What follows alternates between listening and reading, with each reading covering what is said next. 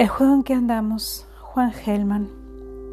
Si me dieran a elegir, yo elegiría esta salud de saber que estamos muy enfermos, esta dicha de andar tan infelices.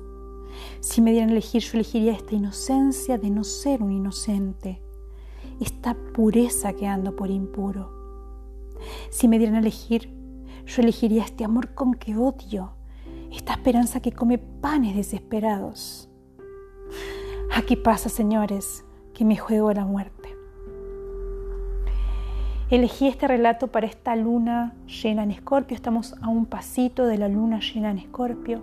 Es normalmente la luna llena en Escorpio es una de las lunas más intensas del año, pero este año particularmente viene con alineaciones que la hace súper potente, intensa, transformadora. Algunos van a sentir como un salto al vacío, unos van a sentir el vértigo impresionante que se mete por dentro de las entrañas, otros van a cerrarse con locura a lo viejo, van a querer quedarse estáticos en un lugar sin querer moverse. Esta es una energía muy potente que a todos de una manera u otra nos va a movilizar. No a todos nos va a materializar hechos sorprendentes. A veces la fricción solamente va a ser interior. Esto hay que entender de la astrología. No siempre es un hecho sorprendente, un cambio de vida eh, en un segundo, que estamos con todas las papeletas para que esto suceda.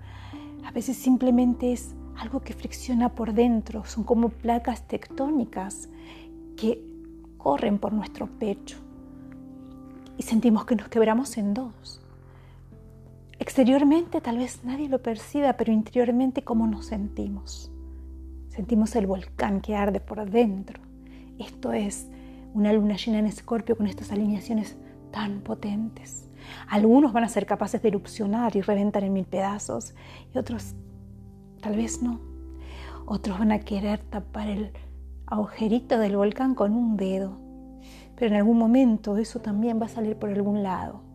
Escorpio es esa energía de jugarse la muerte.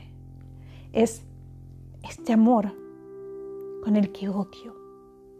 Esto es la energía de Escorpio.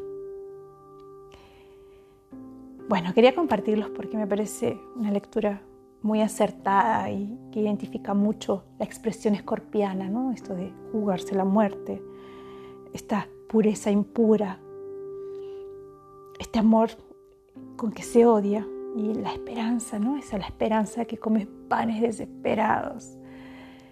Es toda una muy buena descripción de una energía muy escorpiana.